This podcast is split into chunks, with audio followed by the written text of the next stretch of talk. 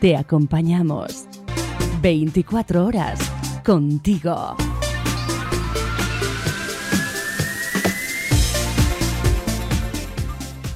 Más que una radio.com. Más online. Más cerca. Más accesible. Escúchala en todos los dispositivos móviles. Estos son tus canales de comunicación. Por Twitter, arroba más que una radio.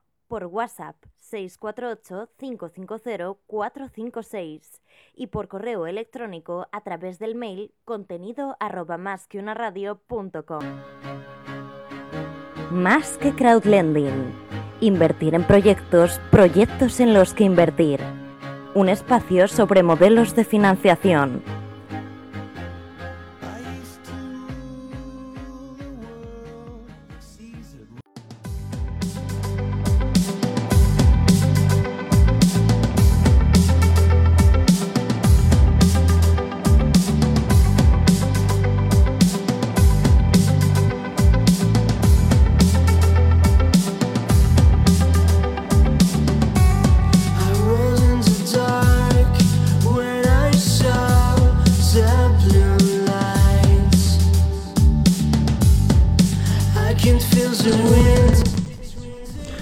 Buenas tardes amigos y bienvenidos al primer programa de Más que Crowdlending. Hoy estamos de estreno, estamos muy contentos, siempre que se estrena un programa es un motivo de satisfacción y el espacio profundizará en los canales nuevos de financiación que han aparecido a raíz de la fuerte crisis de crédito que desgraciadamente vivimos en años anteriores.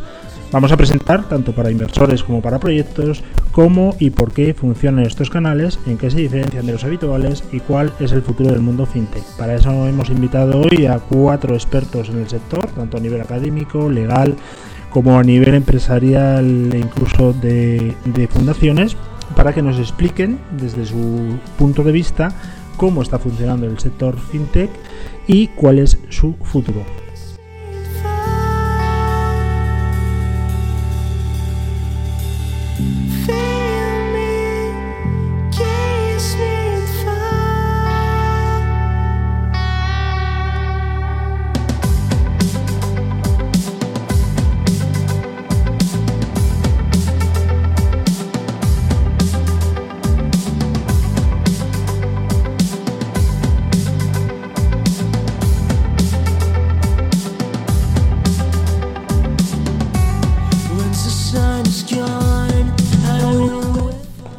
Para este primer programa hemos invitado, como os decía, a profesionales del sector. En primer lugar, me gustaría presentaros a Ricardo Palomo, catedrático de Economía Financiera y Contabilidad, Cátedra Extraordinaria José Barea de la Universidad CEU San Pablo de Madrid. Ha desempeñado diversos cargos de gestión y dirección, miembro de varios consejos de administración, incluso eh, fue decano de la Universidad San Pablo CEU. Desde el 2016, además, es vicepresidente de la Fundación para la Innovación Financiera y la Economía Digital.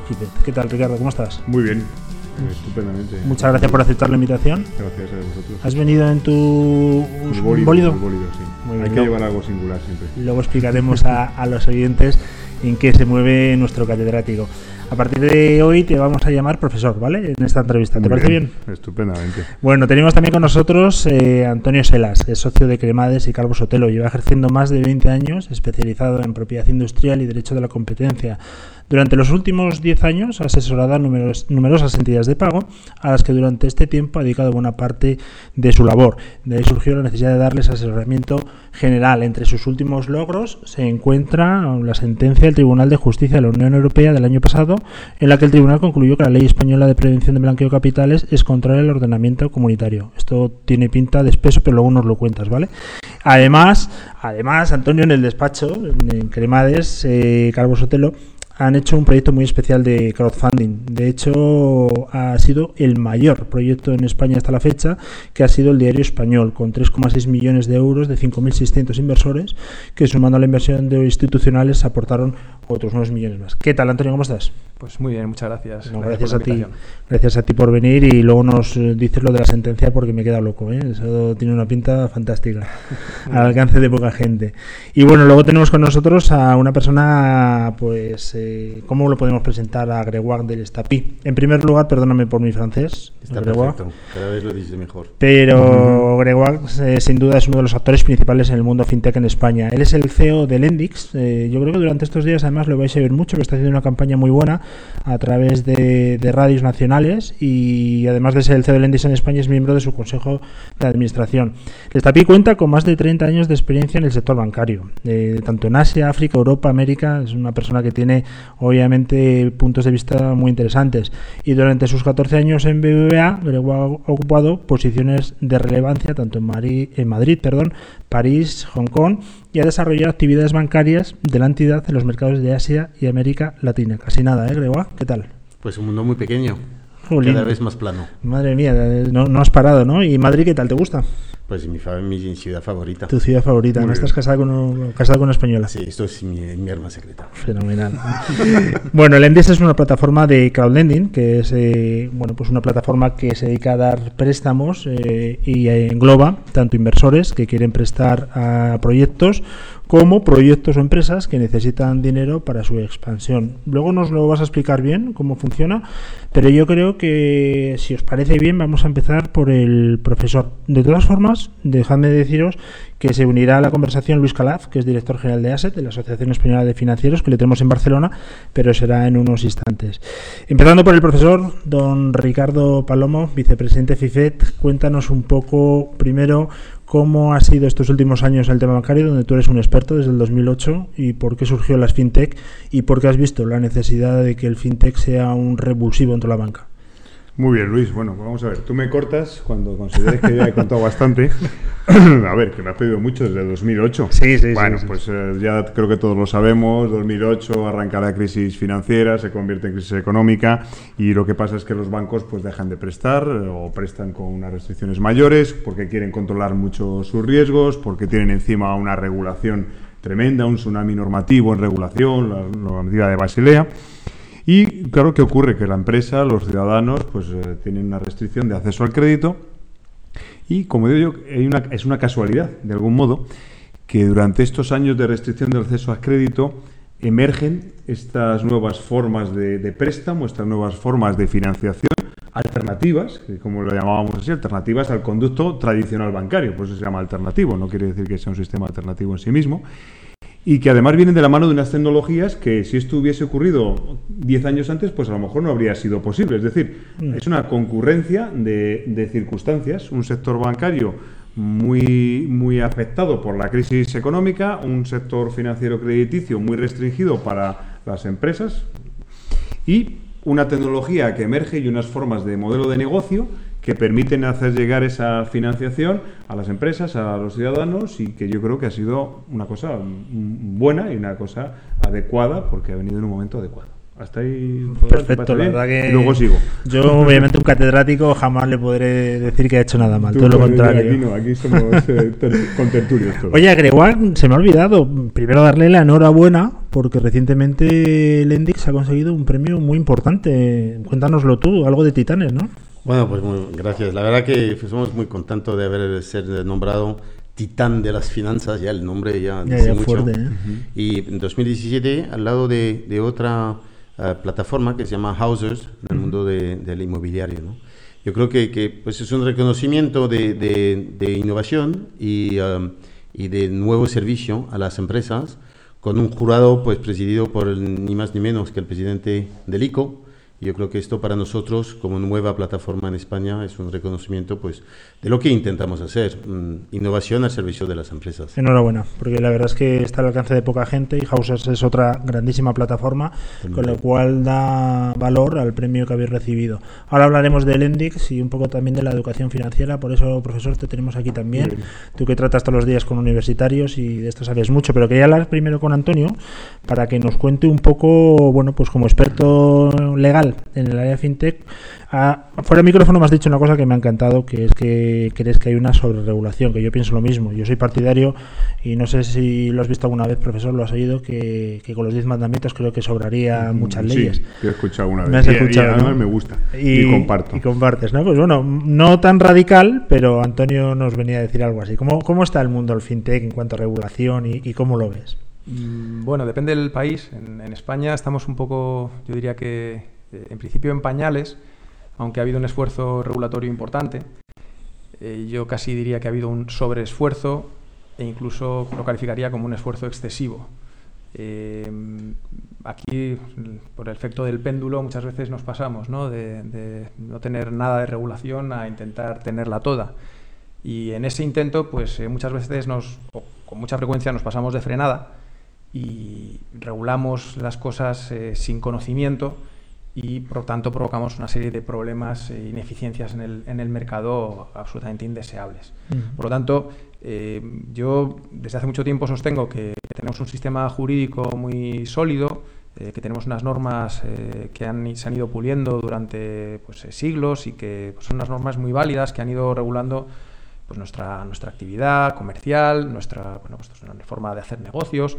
Decía, decía, antes, eh, el, decía antes el profesor que ahora hay sistemas alternativos, pero en realidad esos sistemas alternativos en el fondo no dejan sino de ser sistemas en cierto modo tradicionales, ¿no? que aparezcan ahora inversores eh, eh, privados eh, que, que prestan dinero a, para nuevos, a nuevos proyectos, en realidad es algo que sucedía siempre o que sucedía más antes, ¿no? Sí. antes de la aparición de los bancos. Era, eran los comerciantes los que ellos mismos prestaban el dinero a quien lo podía precisar. ¿no? A lo mejor es una vuelta a ese, a ese momento. Y, y al final, durante todo este tiempo hemos ido creando un cuerpo normativo con el que hemos ido funcionando bastante bien. Eh, claro, ahora llegan pues, una serie de, fenómenos nuevos, eh, la tecnología está haciendo muchísimo, todos los cambios tecnológicos eh, van siempre muy por delante de cualquier otra cosa. Mm, Imaginemos, ¿no? de, imaginémonos de, lo que es el tema legal, el tema jurídico, y, por lo tanto, pues pretender regular de una forma detallada todo lo que va a pasar eh, a corto plazo con todas estas novedades eh, eh, tecnológicas es muy complicado. Aquí lo estamos haciendo, lo estamos intentando con muy buena voluntad, pero bueno, pues lamentablemente yo creo que no, no con todo el acierto que sería deseable. Profesor, eh, me imagino que estás de acuerdo, pero yo tengo una pregunta para ti importante. Eh, Pregúntame. No tenemos cultura financiera y estamos hablando de CFOs que prácticamente no saben lo que es el mundo fintech, pero es que las generaciones que vienen desde abajo tampoco se le está dando mucha importancia. ¿Qué está haciendo el CEO al respecto? Bueno, pues efectivamente, eh, la cuestión de la cultura financiera, y además hay recientes informes que se, se agregan a aquellos que han salido ya años anterior, la cultura financiera de los españoles en general es bastante más baja que la media de la europea, que es con, con lo que nos debemos comparar. Es una cultura financiera que hace que, que en los colegios pues todavía aunque se han introducido ya a veces materias, asignaturas y cosas, pero es algo que no acaba de penetrar.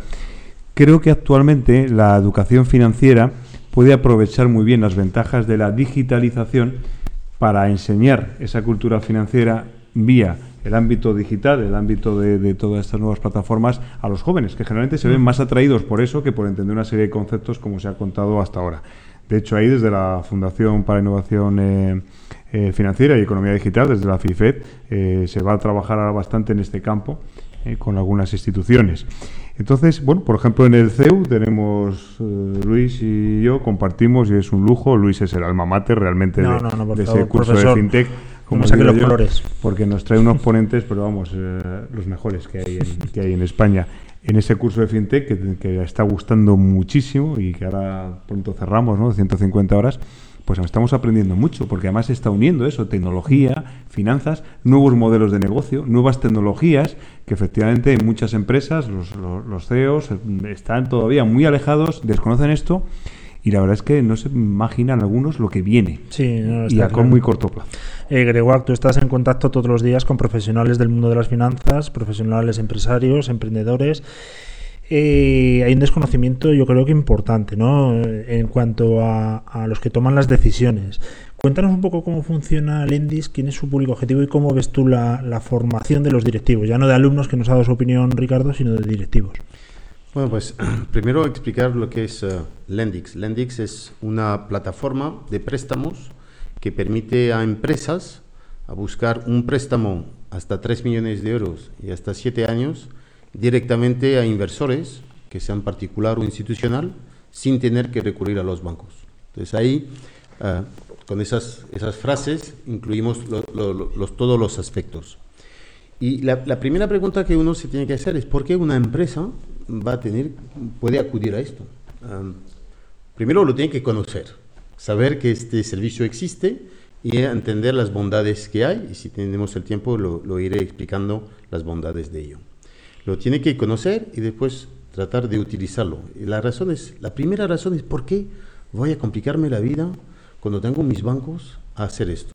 Y, y nosotros eh, decimos ahí que eh, pedir un, un préstamo no tiene que ser un problema, tiene que ser la solución. ¿no?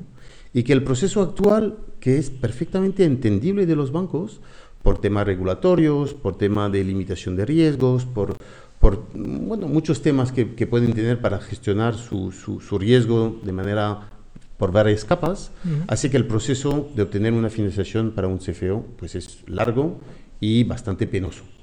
Um, la primera razón por la cual nosotros pensamos que es bueno acudir a una plataforma es la diversificación, de las fuentes de financiación.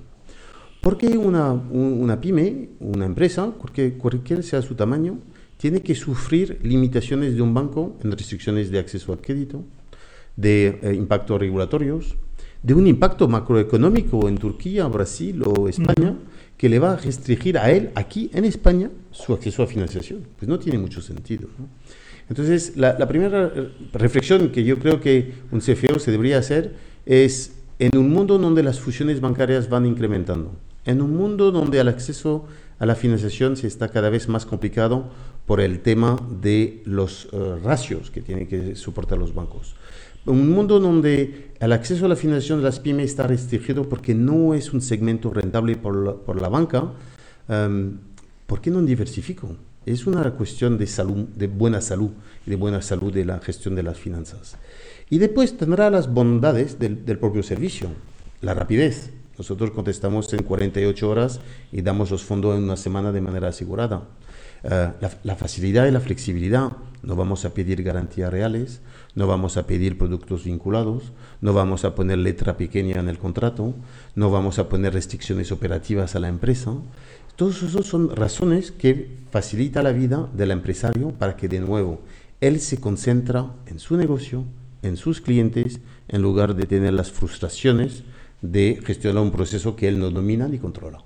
No, está, está claro, nos lo has dejado la verdad que, que bastante claro. Por cierto, yo te he felicitado por el tema de Titanes y tú no me has felicitado por la decimosegunda del Real Madrid. Bueno, yo lo he, lo he mirado con toda mi familia, estaba, no, no he ido a Cibeles, pero de muy poco. Bueno, bueno.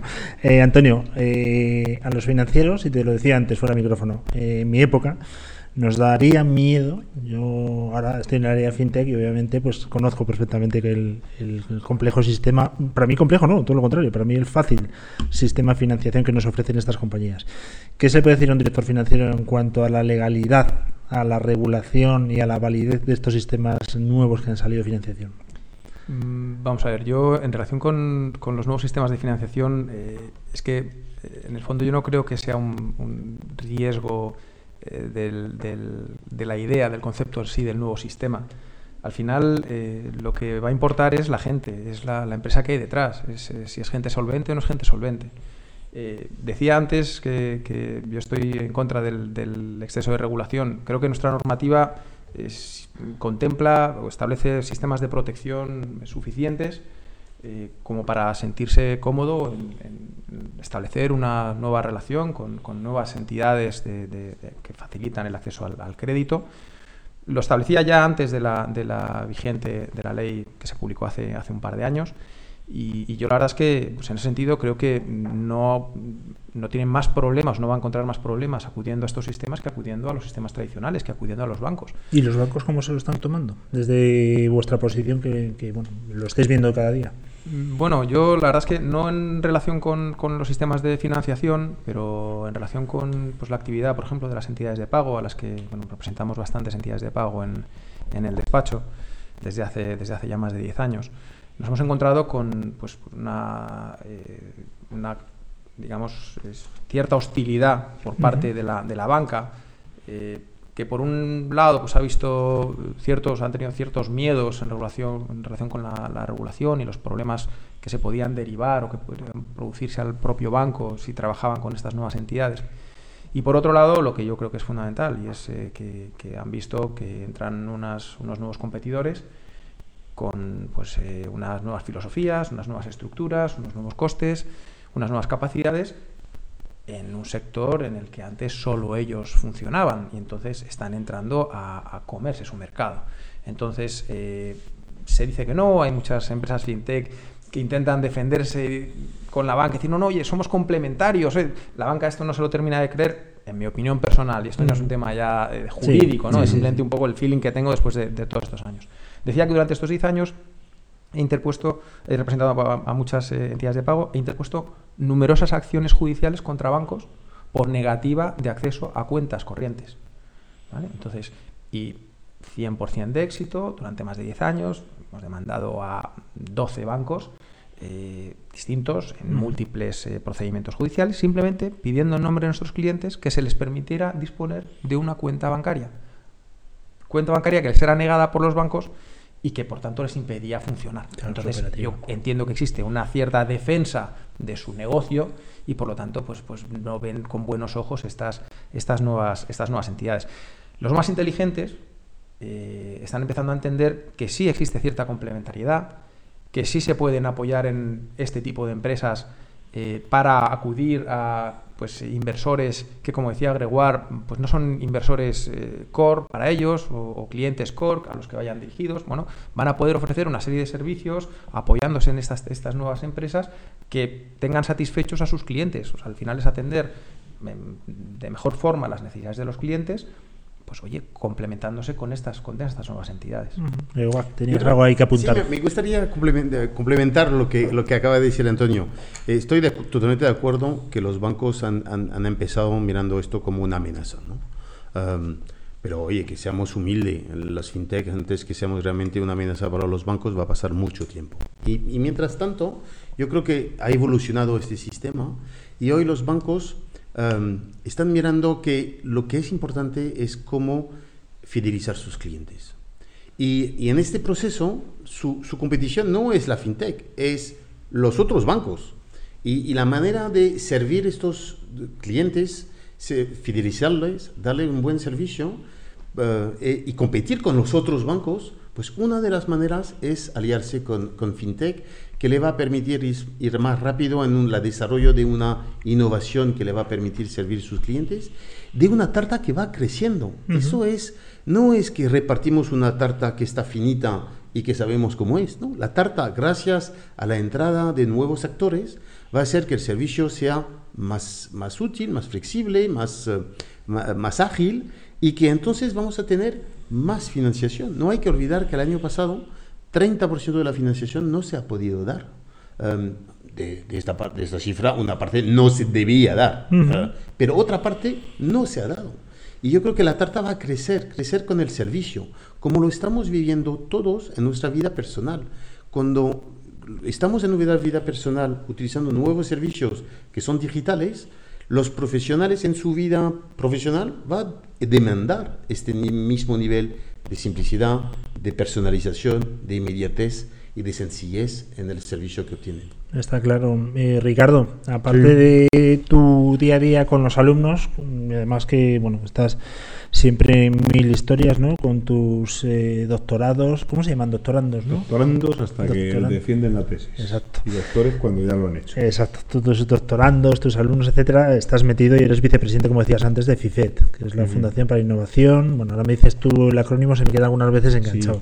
Fundación para la Innovación Financiera y la Economía, Economía digital. Vale. Y a mí también. ¿eh? Bueno, FIFED lo que, lo que se caracteriza es eh, porque es una fundación que realmente está compuesta por grandes profesionales, tanto del sector académico, porque está representada por los mejores catedráticos y gente del mundo financiero español, y también por profesionales, profesionales de empresas muy cualificadas y que tienen mucho peso. Ya hemos visto que hay poca cultura financiera en el mundo, eh, bueno, pues académico, que se mejorará y se está tratando de poner vías de solución. ¿Y los profesionales? ¿Cómo los ves tú que tratas con ellos día a día?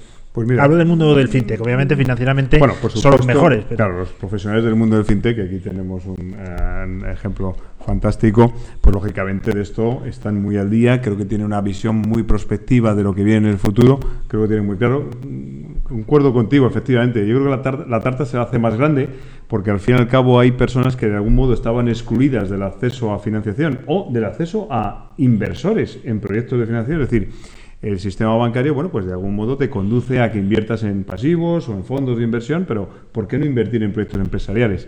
Lo que ha hecho la tecnología es que ha, ha- ha permitido ese contacto, ¿no? Pongo siempre un ejemplo. Si una conversación de familia a través de un grupo de WhatsApp ahora lo podemos gestionar, Sí. ver todo el registro y hacerlo inmediatamente y todos tener información, eso antes era muy complicado. Que le he dicho a Luis, que Luis me ha dicho, que el otro me ha dicho que tal, que yo he entendido lo otro, sería muy complicado, ¿no? Es decir, hemos ganado esa capacidad de comunicación.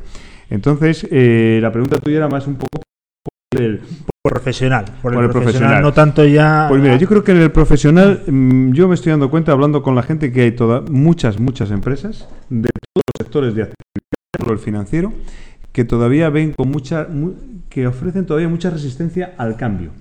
Eh, no solo a la entrada de nuevas formas de plantearse la- lo que es la financiación, sino a la entrada de cómo va a cambiar las tecnologías mi negocio, la digitalización. Hay una resistencia porque, claro, es algo que tampoco es fácil, que es nuevo, cuando te empiezan a hablar de, de blockchain, de, por ejemplo, la desconfianza que te ofrecen las criptomonedas, de smart contracts, te empiezan a hablar Sí. de, de cosas que, lógicamente, pues un profesional pues no lo hemos conocido. Es algo así como si en el año 92 me empiezan a hablar que, que se voy a comunicarme por correo electrónico, que voy a utilizar un servidor proxy, ese tipo de cosas nos ofrece, lo primero es una resistencia. Eh, al principio incluso una desconfianza y un tender a decir hay que desconfiar de esto. Me estoy acordando de un ejemplo muy sencillo, año 98, cuando llega el banco ING a España. Sí. Lo primero que eran los bancos decía, oiga, ¿usted no- saben qué banco se va a llevar su dinero? Bueno, es un banco más, ¿vale? Eh, veo esa situación. Creo que va cambiando, puede cambiar rápidamente y creo que también la formación a los equipos directivos es fundamental para que al menos tengan ya una conciencia de lo que viene, que viene además muy pronto, y por lo menos cambiar ese chip, ese chip de, de innovación, ese chip de asimilación de, de nuevos conceptos. Creo que se va a hacer, porque se va a hacer en, en breve y además no es tan difícil de que eso se lleve a cabo. Bueno, la semana pasada además estuviste en un congreso, faltaste a clase porque decías que te ibas a Ibiza. remolón y sabes que asisto a todas mis Exacto. clases del curso que, que dirijo como un exacto. alumno más participando y además muy activamente. mucho. Hay días que salgo de verdad con la boca abierta Sí, de las sí. cosas que me cuentan, ¿no?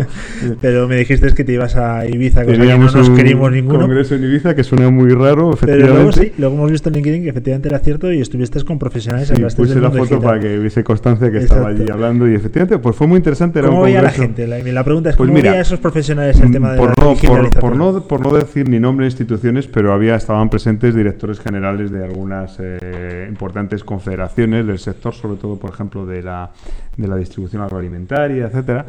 Y bueno, pues yo después de escuchar dos días muchas ponencias sobre cosas un poco más eh, clásicas de lo que son este tipo de congresos, por esa temática, pues al final yo a mí me salió del alma hablar de, de la innovación que va a venir en la tecnología y la co- economía colaborativa y tal. Y precisamente eso fue lo que les interesó muchísimo. Ajá. Dicen, es que estas cosas tenemos que empezar a saberlo, mi- mi- la gente, los presidentes de las empresas que están en mis federaciones, esto tienen que darse cuenta porque va a cambiar mucho y si no se van a quedar atrás y van a perder competitividad. Está claro.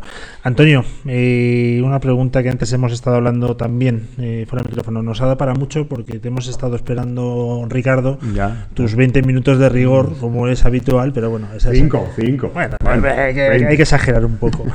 Eh, estamos Es hablando si del- llega el profesor, del libro blanco. Eh, hablamos de mucha regulación, hablamos de la Comisión Nacional del Mercado de Valores, que es el que se encarga de supervisar a las empresas del mundo del fintech, las que tengan obviamente que pasar por, por esa acreditación, vamos a llamarlo así. Y luego ha salido recientemente un libro blanco. Además, tú, tú estuviste en la presentación Estuve también, la y me imagino que a lo mejor de Wok también, ¿verdad? ¿Qué es el libro blanco y qué nos aporta? Mm, Bueno, yo, si me permites Sí. volver un momento Sí, sí, al- sí, sí, sí. a complementar, si puedo, la- lo- los comentarios que han, que han hecho antes los, mis contertulios. Eh, se hablaba antes de, de una cultura financiera baja en nuestro país eh, y un desconocimiento por parte de los CFOs.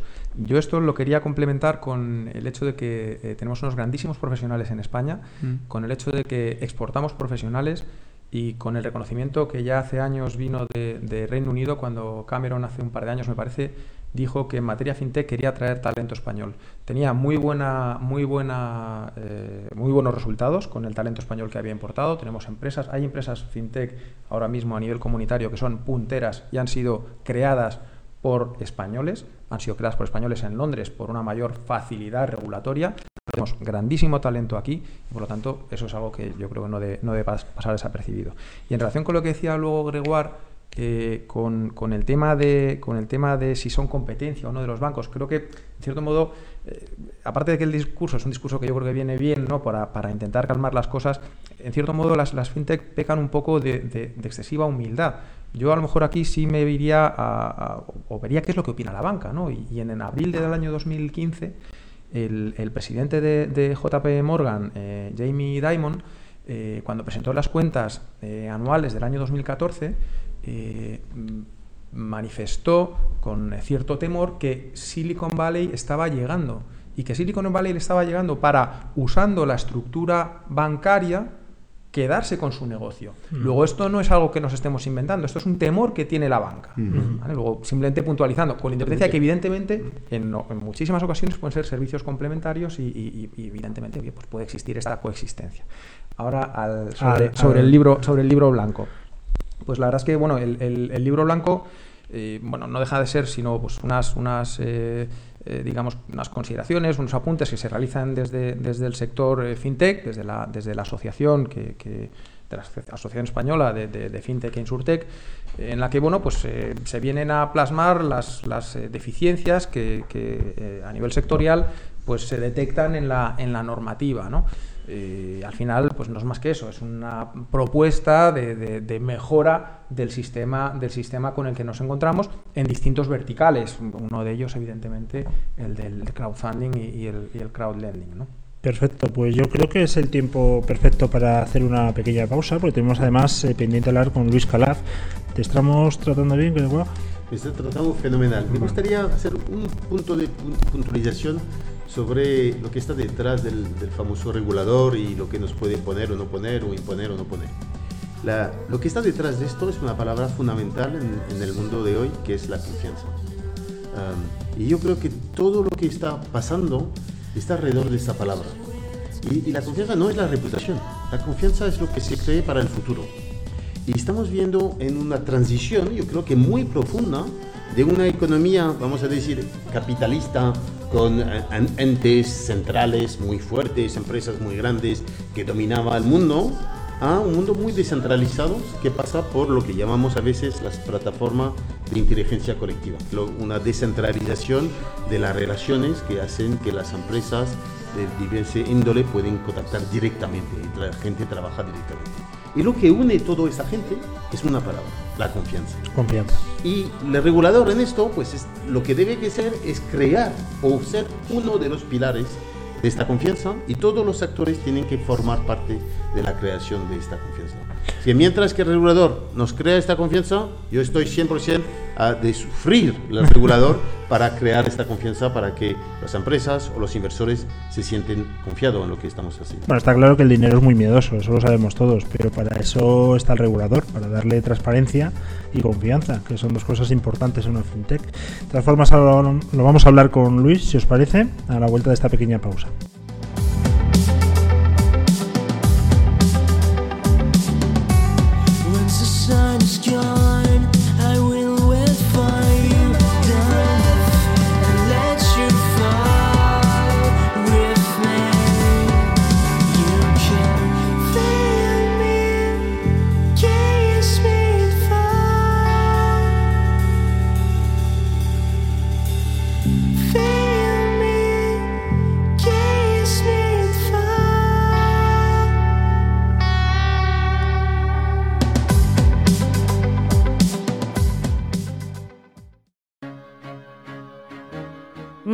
Crowdlending. Obtener financiación para tu empresa no tiene que ser una carrera de obstáculos.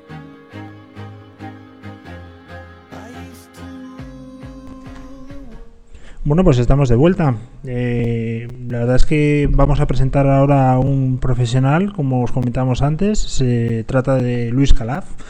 Luis Calaf es director general de ASET, la Asociación Española de Financieros. Es licenciado en Ciencias Empresariales y máster en Dirección Financiera por ESADE, con más de 20 años de experiencia en la Dirección General y Financiera en multinacionales como Burman Castro, Rexel, Buro Veritas, eh, etcétera, en el 2012 funda Delca Solution, asesorando a empresas en aspectos estratégicos y de gestión financiera. ¿Qué tal, Luis? ¿Cómo estás? Buenas tardes. Buenas tardes, ¿qué tal, Luis? Encantado bien, de estar fenomenal. con vosotros. Encantado que estés con nosotros. He hecho bien la presentación, ¿no? No me he equivocado en nada. Perfecta. Has hecho, la has clavado. Fenómeno. Bueno, Luis, estamos hablando aquí de nuevas vías de financiación, eh, hablando Sí. mucho de fintech y estamos hablando mucho de cultura financiera, tanto en el ámbito académico como sobre todo en el profesional. Tú desde el punto de vista de Asset, que estás en una posición muy privilegiada en ese, en ese asunto y tratas con muchísimos directores financieros y personal muy cualificado de las finanzas españolas, ¿cómo ves la cultura financiera de estos ejecutivos en el área del fintech? Bien, am, yo te diría que hay que enmarcarlo primero en, la- en el contexto temporal en el que estamos. Eh, hay que tener en cuenta de que eh, hasta hace dos años estábamos en una situación de crisis saliendo y ahora estamos en una situación que empezamos un ciclo, diría, expansivo a, inicio. Veremos lo que, lo que dura. Eso conlleva de que eh, el directivo financiero, el director financiero, eh, sale de una época en la cual ha tenido eh, un foco dentro de las empresas eh, mirándolo atentamente. ¿Por qué? Porque el director financiero, y eso es en la cultura cada vez más arraigada, es un poco la, la ancla de la empresa que le da una visión de cuál tiene que ser los puntos fuertes para tener una continuidad de futuro. ¿Eso qué quiere decir? Quiere decir que el director financiero es la persona que se mira cuando eh, se requiere si la empresa es solvente, si la empresa tiene garantías de futuro, etcétera, etcétera. Y eso se enmarca en la financiación que tiene la empresa. En un ciclo expansivo, yo creo que como consecuencia de, este, de esta primera parte de crisis, unido a que hemos iniciado una era digital global, y eso también afecta al mercado financiero, nos, nos abre la puerta de nuevas ah, fuentes de financiación en la empresa. Ahora bien, el financiero, como al ser el ancla ah, de, eh, de si la empresa es estable, es, es segura, tiene mucho muy en cuenta eh, si las fuentes de financiación son seguras. Y es un poco, yo creo que el tabú que un poco tenemos que ir ah, abriendo camino en este país. Yo diría que España, a nivel de cultura financiera, viendo las nuevas herramientas de financiación existentes, que vienen sobre todo del mundo anglosajón, eh, cada vez tienen más aceptación. Yo diría que vamos un poco más retrasados que con respecto sobre todo al mundo anglosajón.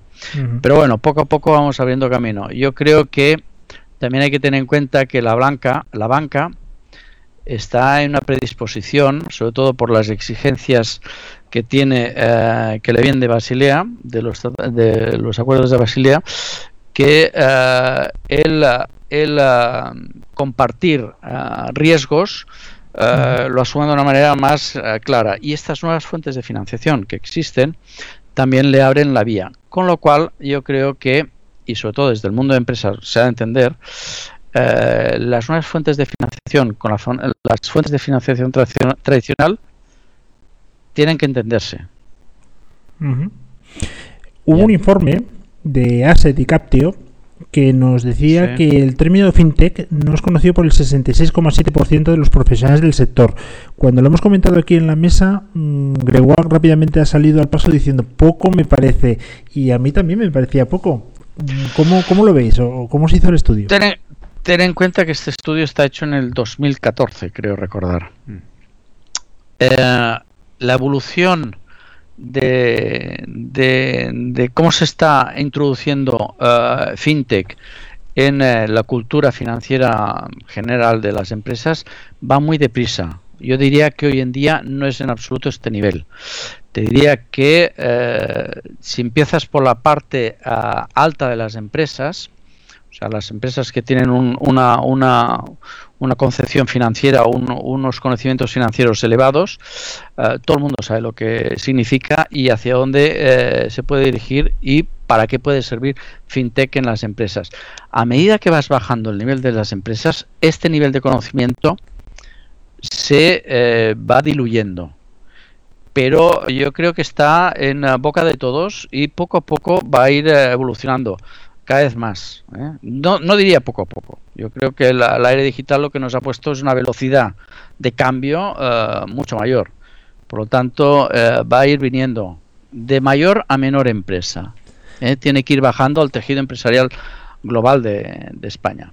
¿Y Y aún, aún que- ahí, aún ahí. No es lo que mismo ir a una pyme que está en, ah, en Tudela que una pyme que está en Alcobendas o en Sabadell.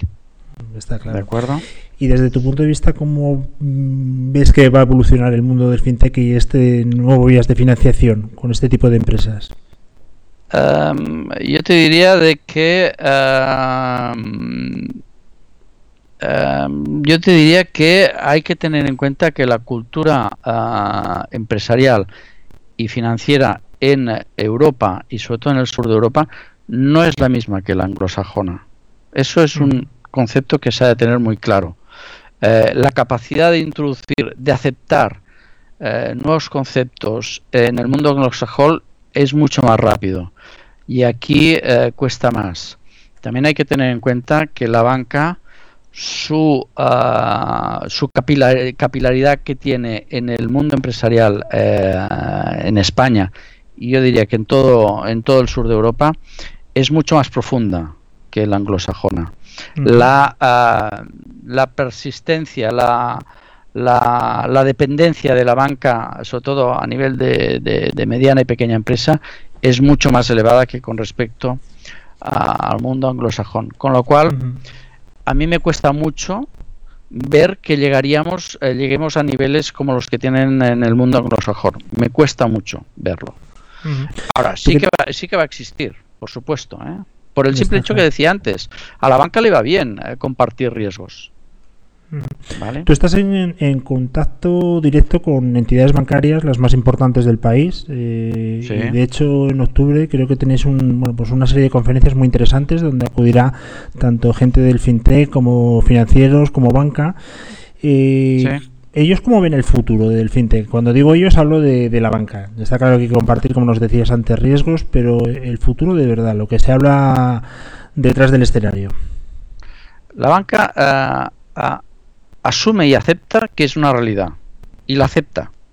¿De acuerdo? Incluso la- yo creo que mucha banca ah, lo está viendo como un punto positivo. El, el hecho de que puede ser una parte para compartir riesgos. ¿De acuerdo? Con lo cual la aceptación es, eh, eh, está ahí. La demostración más clara es que en la, en la gran banca ya tienen especialistas, ya tienen ojos mirando fintech, gente eh, que está ah, viendo cómo evolucionan las alternativas de, de- de- de producto eh, que van surgiendo en el mercado. Es una realidad que tienen aceptada, ¿de acuerdo? Y por lo tanto lo entienden como un competidor también. Perfecto. que tienen que subsistir, tienen que vivir con este competidor, ah, colaborando y también compitiendo, ¿de acuerdo? Y, ah, y eso también les está presionando un poco mm, a los márgenes, ¿no? También. Muy bien. Don Luis, un placer tenerte con Muy bien. nosotros en nuestro primer programa de Más que Crowdlending. Nos has dado una visión y una percepción del mundo ejecutivo financiero, que siempre es muy bienvenido. Y te invitamos a que vengas eh, por Madrid y a nuestro estudio y hacemos un especial asset. ¿Qué te parece?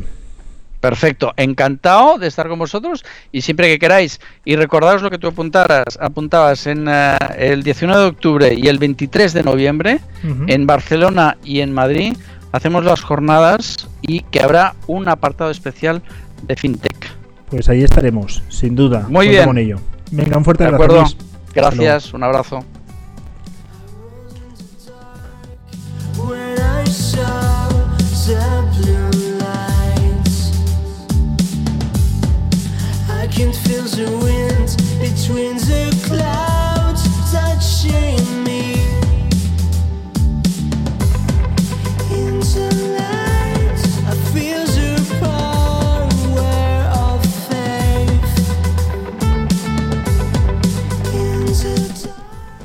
Bueno, pues muy interesante las reflexiones que nos ha dejado Luis. Obviamente desde un punto de vista eh, ejecutivo del mundo de los financieros y las finanzas, porque es la asociación que él director general, pues obviamente tiene un contacto permanente. Pero durante la entrevista yo he visto a nuestro amigo Grewag eh, gesticular varias veces en prueba de disconformidad en algunas cosas.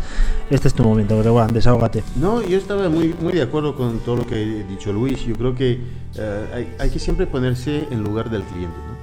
Y, eh, uno es CFO de una empresa, tiene esta responsabilidad, que es una, empresa, una responsabilidad vital dentro de la empresa, de asegurar que el dinero fluye, ¿no? que permite a la empresa de seguir funcionando y de seguir poder crecer, porque un, un préstamo para crecer es, es un acta de buena salud y hay que, e- es una cosa muy importante para la empresa porque se está jugando su futuro y el de sus empleados. Con lo cual hay muchísimo respeto y hay que entender el, el miedo eh, que puede venir del desconocimiento y nuestra labor primero es de hacer conocer, ¿no? Hacer conocer y, qui- y quitar este miedo del cuerpo que pueden tener.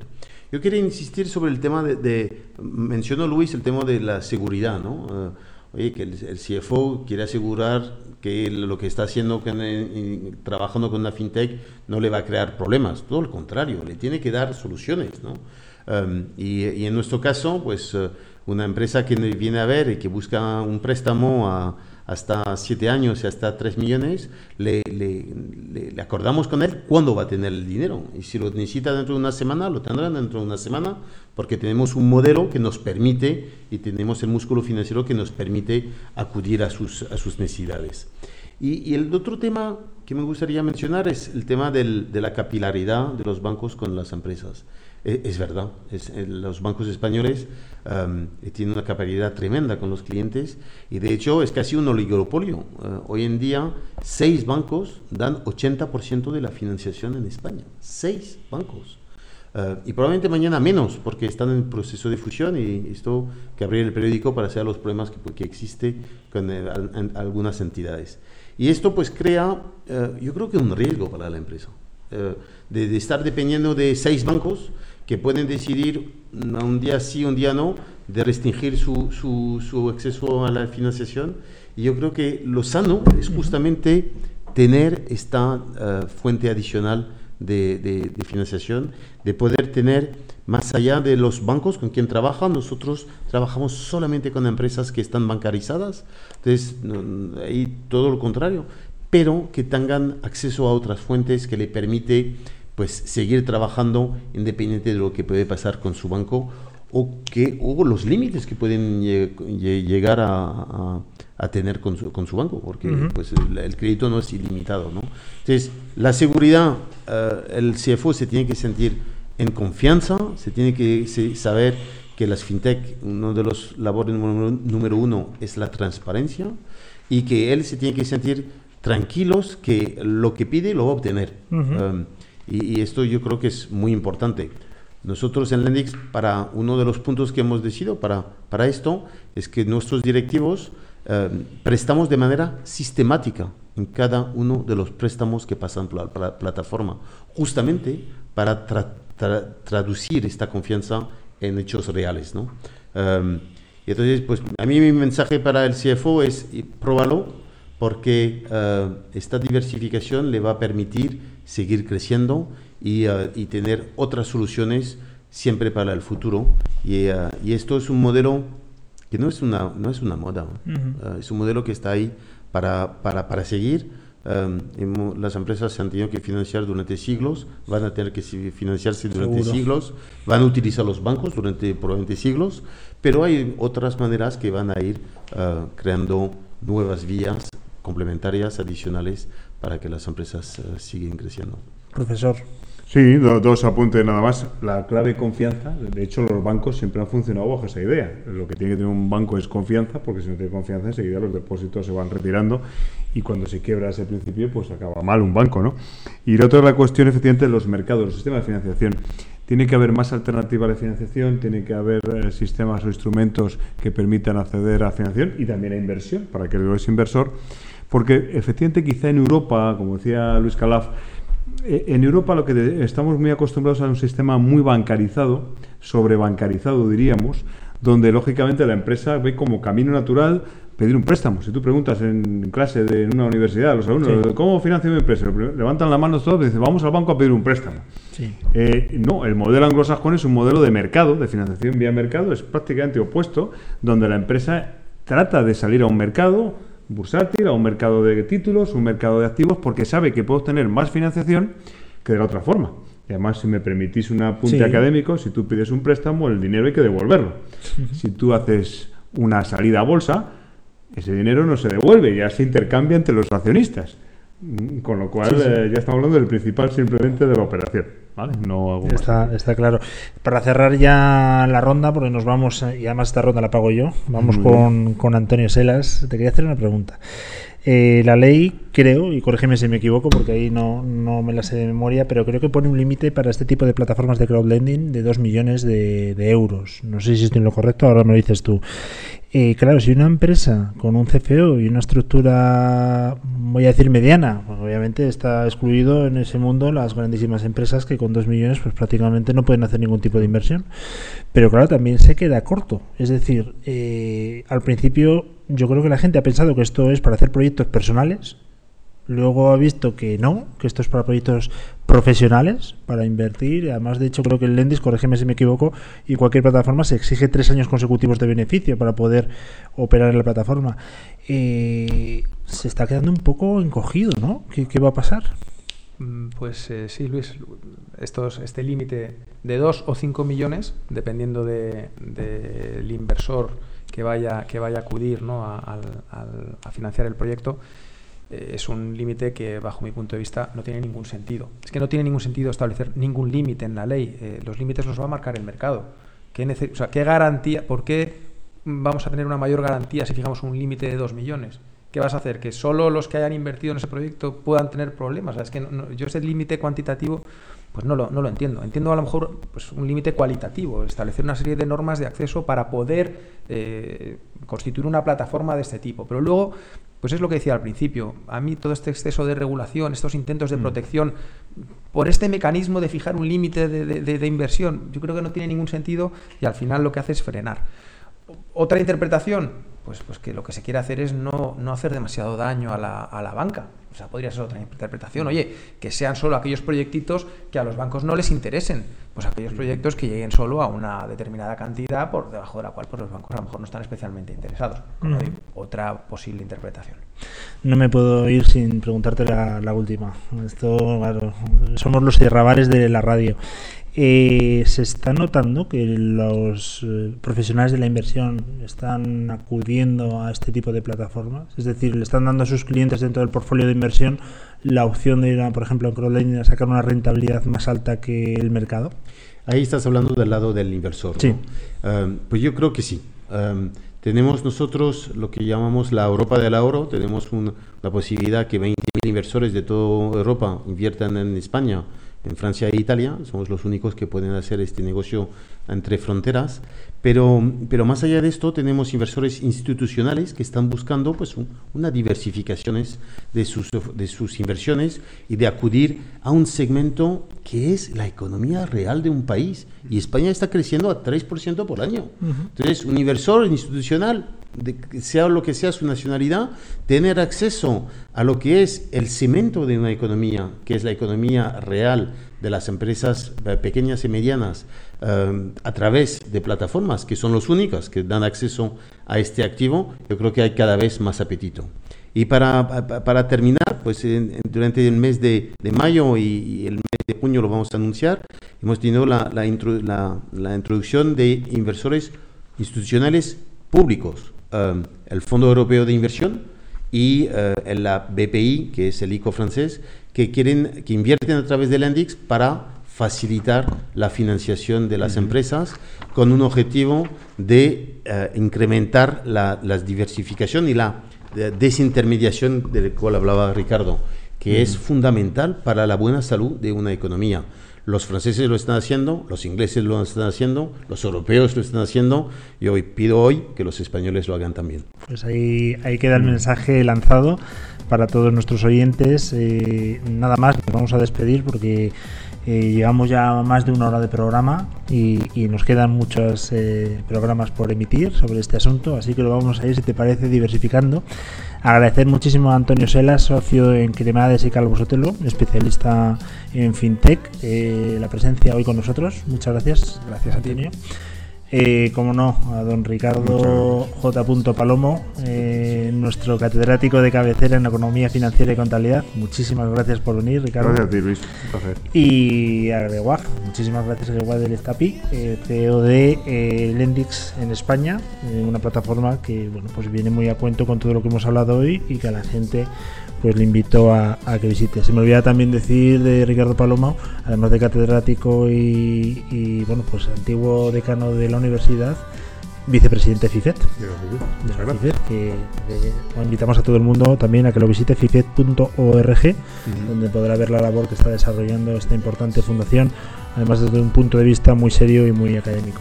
Nada más, ha sido un auténtico placer, espero que os haya gustado, espero que os hayáis sentido cómodos, no os he pegado, no ha habido ni No, no violencia, sangre, no ha habido- todo ha estado fantástico, así que un placer por mi parte y espero veros la semana que viene. Un fuerte abrazo. Gracias, volveremos. Volveremos.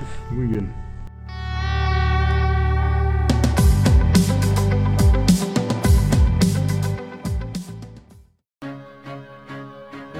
Más que crowdlending. Invertir en proyectos, proyectos en los que invertir. Un espacio sobre modelos de financiación